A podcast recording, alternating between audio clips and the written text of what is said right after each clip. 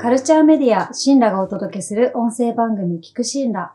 この番組は、カルチャーとソーシャルの交差点に立つをコンセプトに、カルチャー愛と社会への希望を語り合うトーキングプログラムです。映画やドラマ、音楽などのカルチャーは、私と社会をどうつなげてくれるのか、その時メディアができることは、シンラのエディターが毎回ゲストの方と語っていきます。今回ホストを務めます、新羅編集長の生田彩です。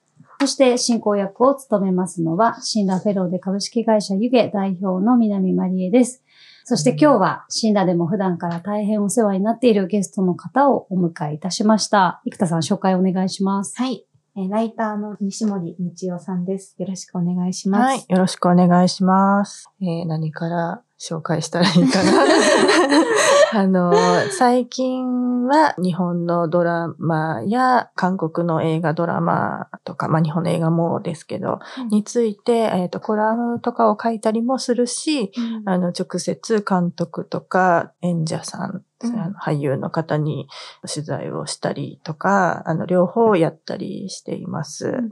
んはい。最近、ドラマちょっと熱い、ますます熱い気がしてるなと思って、今日から3回にわたって西森さんと共にもっともっとドラマが楽しくなるドラマの見方というのをテーマに、えーお届けしてまいりたいと思います。最初のトークテーマとしては、今期のドラマの見どころや注目ポイントについて話していきたいと思います。いいですね。で、西森さんに今期注目しているドラマをお伺いしていて、で、ブラッシュアップライフとお今夜すき焼きだよと多くを挙げていただきましたので、いいでちょっとこの作品について話していきたいなと思ってるんですけれども、はい。まず最初にブラッシュアップライフについいて話していきたいなと思います。うんバカリズムさんが脚本を手掛けていて、で、安藤桜さん主演、はい。で脇を固める俳優に木南遥さんうん、カホさんがいて、その3人が揃っている時点で、多分ドラマ見ている人は、まあ、グッとくるっていうところがあるんじゃないかなと思うんですけど、うん。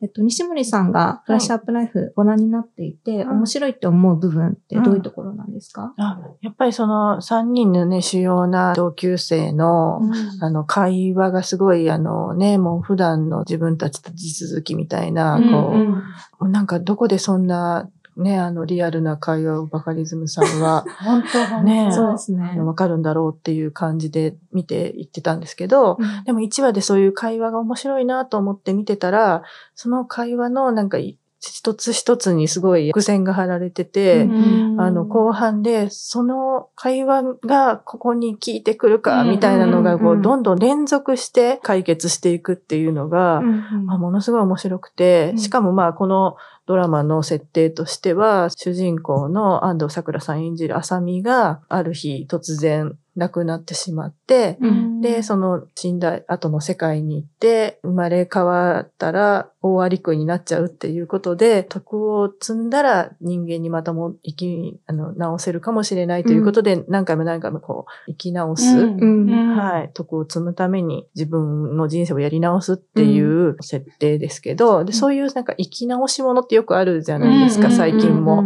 月の満ち欠けとか、こう、あの、ドラマとか映像作品で、うんそういうのあるん。ですけど、なんかそういうのとはまた違う、本当に軽快な会話劇、なんかこう、不思議なだけじゃない感じのリアリティのある日常のドラマでもあるっていうところもすごく面白いなってうん。うん。うん。思いますし、あと、やっぱり私はその前のバカリズムさん。の同じ日テレでやっていた核 OL 日記が大好きだったので、うん。うん。あの、核 OL 日記のマキちゃん、カホさん。演じるマキちゃん、うん。えー薄田さん。演じる小峰様、で、佐藤玲さん演じるさえちゃん、うん。で、三浦透子さん演じるカオリンっていたんですけど、その全員がちょっとずつ出てきたりするから、うん。うんすごい、格好日記見てた人にはすごく嬉しい。くすぐられますよね。はい。確かに。三浦透子さんとか本当にドライブ・マイ・カーで、うんすごい注目。で、エルピスも出たり、うん。出られたり、大河ドラマもね、うん出られてました出られてたりとか、すごい活躍ですけど、なんか私の中ではなんかカオリンって感じがずっと今でもあって、うん今、徳を積んでいくストーリーって西森さんもあの紹介してくださったんですけど、ツイッター見ててめちゃくちゃ笑ったのが、てかそうだなって思ったのが、どんどん浅見が徳を積んでいくっていう設定のドラマなんだけど、うん。一番徳を積んでるのは憂鬱な日曜日を幸せな、日曜の夜を幸せな時間に変えてくれたバカリズムだっていうツイートを見て、いや、マジそれだなと思って、うん。結構この時代にオンタイムでテレビの前に構えて、なんか楽しみにワクワク待つドラマ久しぶりだなと思って、周りの同じ世代の女子たちもそういう風に言ってたので、うん。なんかマジ得積んでるな、バカリズムさんと思って。すごいですよね。ねなんかあの、あちこち踊りにバカリズムさんが出られてた時に、コントを書くよりもドラマを書く方が、こう、やりやすいみたいなことを言われてて、ん。そんなことってあるのと思いつつも、うん。でもなんかやっぱりすごくこう軽やかに書いてる感じもするし、芸人としてテレビに出演するっていう業務だけでもすごいたくさんあるはずなのに、本当にどこに時間があるのかと思うし、あの、私も昔からあバカリズムさんがこんなにやってんだから、ちゃんとやんなきゃみたいなことはちょっと思ったりとか、つぶやいたりとかもしてたことが多分あると思うんで。へなるー。ほど。すごい。いやでも、うん。フェルトシールとか出てきたじゃないですか。ああれ、なんで知ってんの？ーめちゃめちゃ世代だってことめちゃめちゃ世代だったんで。めっちゃ世代ですよね。え、怖っと。うん。うん。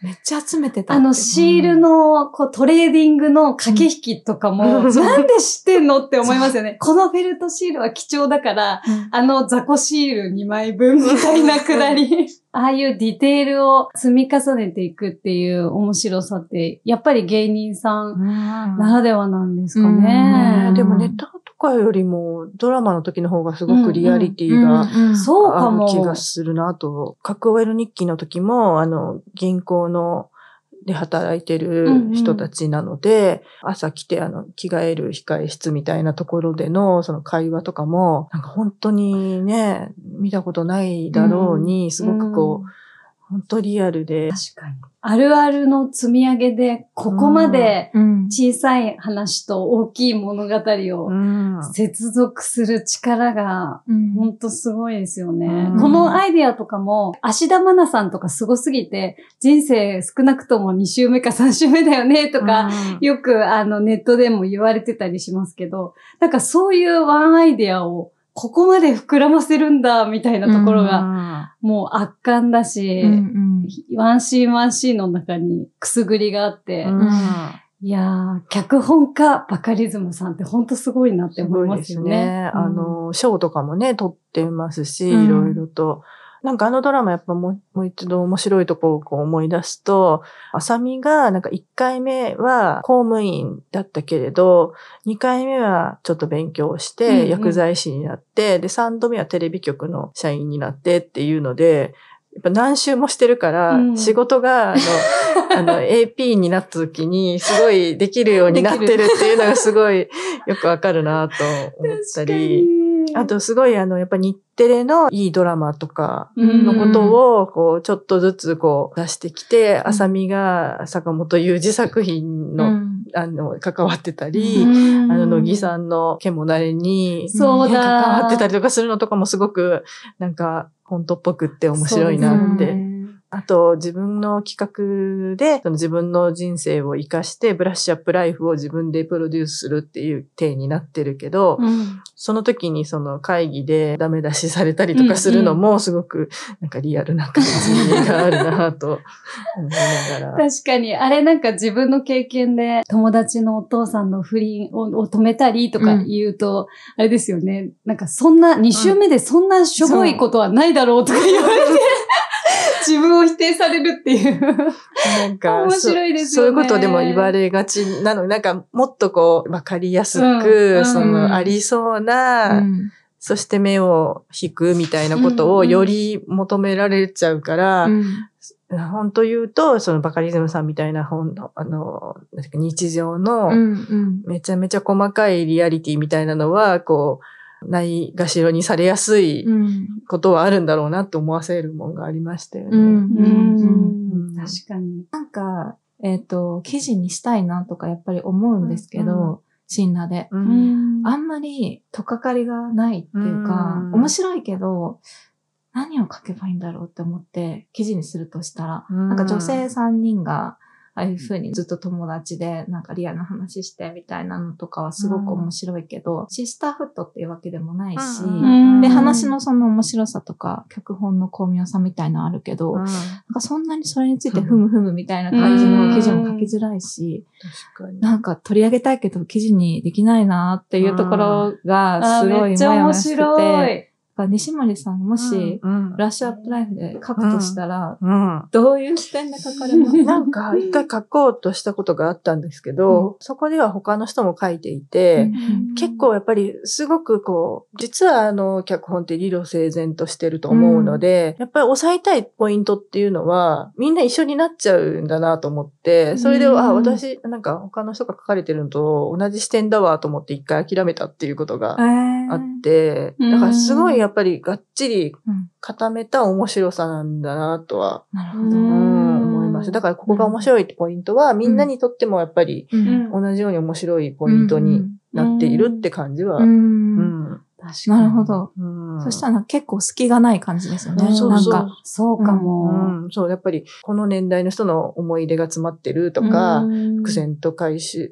があるとか、会話劇が面白いとか、うんそそういうポイントがすごいしっかりしてるんですよね。確かに。だから逆に記事が書きやすくて書きにくいみたいな。書きにくいすごく普遍的なんでしょうね。うんきっと素晴らしい部分が。10年前同じの見てても多分めちゃくちゃ面白いし、うん10年後見ても多分めっちゃ笑えるみたいなところで、あえてそういう時事性のところにうんフックを持ってうんいっていないこの巧妙さというか、うん巧みさか、みたいなところは確かにあるかも。そうですよねなんか見出しを立たせないそう。だ感かじ。ら、シンラでは記事出ない気がします。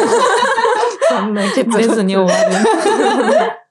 その決意面白いですね。でもまあ喋るのはすごい楽しいですよね、こういうふうなんか、地方に住んでいるうん。こう女性がうん。主役。まあ、うん。あの、アーチンは東京に出てきますけど、それもなんだかいろんな方の心を掴んでるのかなってうん。SNS と確か見て思いました。うん。やっぱり東京の港区のうん。ピリッとしたなんか広告代理店とか、まあ、お医者さんとかその事業の方たちうん。を主役にした物語とかも、ああいう枠では多かったかもしれないですけど、うんそこをすごく地方で、に住んでいる同級生のうん3人っていう、その日常感ですよね。うんそこもなんか今求められているゆったりさなのかもしれない。ゆったりさっていうとちょっと失礼か。なんかうまい言葉が浮かばないですけど、リアリティというか、それもあるのかも。う。うんんいやでもアーチン、ナッチ、ミーポンが仲良すぎて、うん。ちょっと羨ましくないですか、うん。うんね。私なんかあんな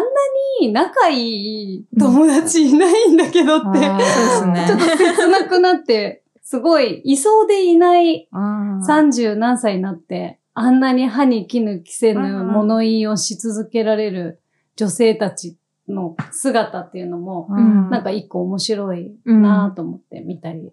で、いつまでも喋ってすいませんって感じなんですけど。なんかあの3人だけじゃなくて、そうなんかそれ以外の友達もなんか入ってきても、あの、黒木春さんのと時とかも、レナちゃんですよはいね。とか、確かに。いろんな人がね、なんかうん、がっちりした仲間じゃないけど、仲いいみたいなのも面白いですよね。うんいや、すごい面白いなと思って。友達欲しくなっちゃいました。うん友達。あの、いきなり来て、家に泊まらせてくれたりとかもよかったですね。うん。よかったです。うん。もう一個の次のドラマ言ってみますか？はいうん。今夜すき焼きだよ。あ今夜すき焼き屋。もうどう私一番好きです。ね。すごい、ね、金曜日のうん夜が楽しみですよね。で、なんかね、これのいいところもね、なんか、1話2話とかは、その、主人公の愛子と智子を中心で、その二人のなんかこう、もやもやみたいなうん。ものとかをちゃんと描いてたけど、その後からは結構いろんな周りの人のこともね、やるようになって、5話とかは愛子の彼氏のうん。ゆゆきと、智子の友人のシンタが、あの、男らしさの呪縛を考えるみたいなうん回で、すごい、あれ、良かったですよね。そうめですね。ちゃくちゃ良かった。なんかその取引先とうん。ご飯食べに行って、うんちょっと面白い話してう あれて言われ辛かってたな。で、なんかちょっと取り留めのない話して、え、ちょっとオチ弱いんじゃない？って言われるとか、すごいもやもやして帰って、で、しんたくんとなんか話してる時に、あの、オチ弱くてごめんみたいなうん。ことを言ったうら、んしんたくんがオチなんていいよみたいな。そんなこと言わないで、みたいな感じで言うんですよ。うん。だからすごいなんかあからさまな男らしさっていう感じじゃないうん。で、そう、なんかその辺も絶妙だなと思って、うん。確かに。うん。ああいうのって多分、あの、テレビとかで、やっぱり芸人さんとかのマナーみたいなので、やっうん。ぱオチが弱いとか、うんなんかそういうのを聞いちゃうから、私たちが、うん。なんかこう、一般のうん。社会でも、そういうのが採用されてる場面っていうのが結構あるなって感じをこう思い出させるシーンでしたよね、うん。なんかね。確かに。うん。確かに。なんかブラッシュアップライフとはまた違う、すごいリアリティですね。うん。この話も。うん。あとなんかその5話の冒頭で、失恋をした痛みにこううん。身を委ねたいっていうことをう、ん。シンタクが言いますよね。なんか自分の悲しみ、自分の感情に。ちゃんと向き合えない人は他の人の気持ちにも向き合えないと思うから、うんみたいな、結構冒頭でぐさっとくること言うなと思って、ビーイングとドゥーイングみたいなことも最近よく言われますけど、うん。男性からそのビーイングの話が出てくるっていうのも、うん。すごく現代的なうん。話というか語りだなっていうふううに。ん。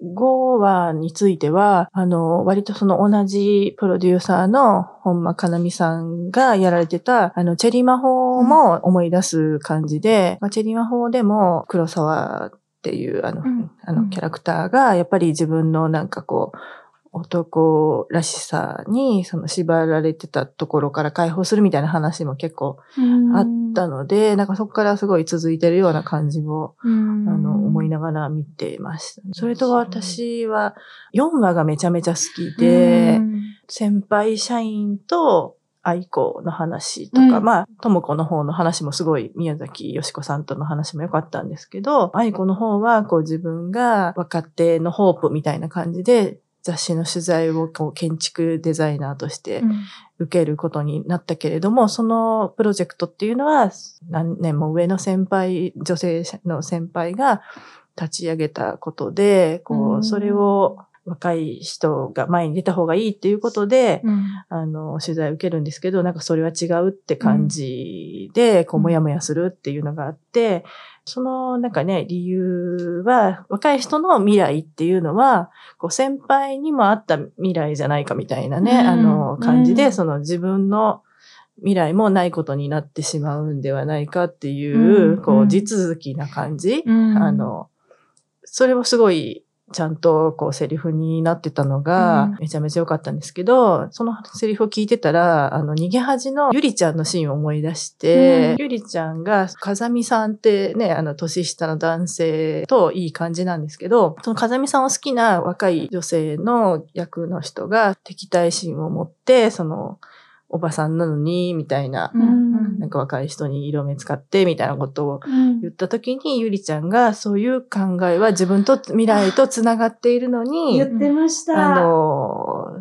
それ、そう未来と繋がっていることっていうことがイメージできてないのは、呪いであるみたいなことを、うんうん。あの、有名なね、シーンがあるんですけど、まあそれとすごい繋がってるなと思って、うんで、逃げ恥はすごくもう7、8年前にもうなっちゃうので、まあ6、7年前かな。うん。あの、その時はそういうことになんかこう明確に気づけなかったけど、やっぱ2023年にもなると、私とその先輩っていうのは別ではなくてつなが、未来っていうのはつながってるんだっていうのが、うん。こうはっきりと示せるようになって、こう、まあ時間が経ってそういう風になったんだなって思いながら、うん。見てましたね。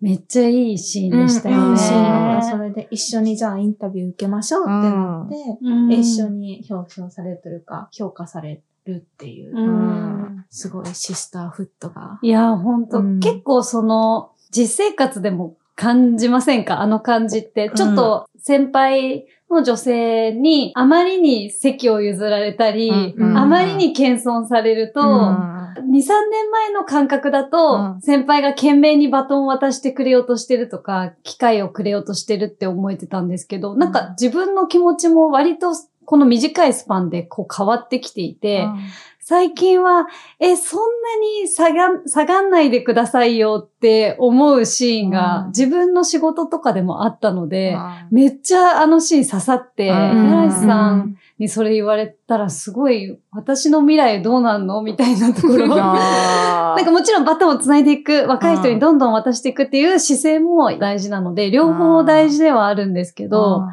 なんか女性の先輩下がりすぎやんって思うことーがあ。でも、うち結構上の方のうん。あの立場がわかるので、やっぱ下がるしかないんですよ、正直。そうですよね。だってもう、ていうか、まあ、それもできてないかもしれないけど、我が我がってやってたら、ちょっとマジで、ちょっとやばいなって思って、それで余計になんか、なるべくこう、邪魔しないように、みたいなのはすごい、やっぱ考えちゃうから、そうですようねん。すごいなんかわかるなと思っうて、ん。いろんな立場の人がうん。共感する、やっぱストーリーになってましたよね。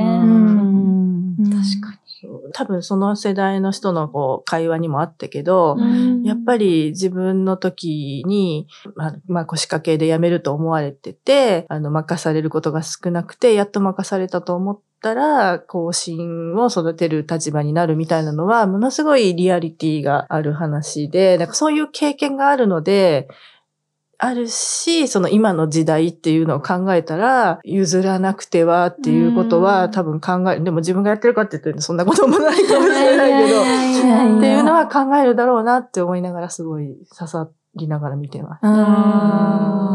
どうなんだろう。男性はそこでちゃんと譲ってんのかなって私は思ってしまうんだけど。男性の場合は多分、ちゃんとしたそのなんていうのかな、序列の制度があるから、うん。そのうちそこに行けるみたいな、まあ、期待は制度ができてるみたいなところは、つい最近まではあっただろうけど、うん。まあ、今今からはそんななくなるかもしれないし、うんもうなくなってるかもしれないか確らか、に、確かに。ね確か、にそれもやっぱ 5, 5話とかでやってたようなことに近いかもしれないけれど。だから、この5話でこんなにやってくれたら、ね、あの、6話、7話続いていくのに、もうどんなのが出てくるんだろうって感じですよね。どういう、こう、うん我々の身近な感じの問題が。私漫画原作読んでるんですけど、あ、そうなんだ。すごい面白いですよ。これからもガッとまた面白いところが出てくるので。なんか私最初の方だけはい買ってこれから読もうみたいな感じなんですけど、どうですか？雰囲気？あうんうん。の流れる雰囲気とかは、雰囲気とかすごく同じで、あ同で、じ。漫画は、うん。あの、ゆきくんがあんなに描かれてないんですよ。ドラ、うん。ドラマは結構ゆきくんのオリジナルストーリーを描いていて、で、漫画だとゆきくんはただ鈍感な男の子っていう感じで、男らしさにあんまり苦労するみたいなことがうん。なくって、う。そう、だからその辺はちょっと面白いなと思ってて、えーだからこれ、あの、プロデューサーの本間かなみさんは、やっぱ多分そこにこだわりがありそうだから、うんうん。なんか脚本も4話、5話入ってらしたっぽいから、一緒にうんあの二人書いてあったから、多分そういうことをやりたいと思ってたのかなと思いながら、うん。だからまあ本人に聞いてみたいなと思ってるところなんですけど、あなど。なんか機会があれば。ぜひ、シンラで。ね、シンラで、ねそれはぜひ。焼きだよ、やりたいですね。同時にやっぱ語っていくっていうの大事ですね。この 10,、10話だか12話のパッケージの中で、うん。女性のしんどさもそうだし、うん。この世代の、うん。まあ、生きづらさや課題もそうだし、うん。同時に発生している男らしさの、うん。まあ、呪縛とか、うん。それが散りばめられるのはなんかいいですね。うん。連続ドラマの面白いところだなってうん今、西森さんの話聞いてうまくで思いました。きてますね。うん。ちょっとこの収録時点では5話までの放送なので、配信される頃にはもっと、ちょっと生田さんは漫画読んでるので、はい。展開が若干見えてるかもしれないですけど、きっともっと盛り上がってるだろうということで、皆さんもぜひ、ちょっとこれを聞きながらドラマを楽しんでいただければなと思っております。えー今期注目のドラマについてということで、ブラッシュアップライフと今夜すき焼きだよについてお話ししてきたんですけど、今日はお時間が迫ってきているので、一旦この辺りにしたいなと思います。次回も引き続き西森さんと共に、えードラマが楽しくなるドラマの見方についてお話ししていきたいと思います。西森さん、ありがとうございました。ありがとうございました。カルチャーメディア、シンラがお届けする聞くシンラは毎週月曜日夕方17時に配信しています。次回もお楽しみに。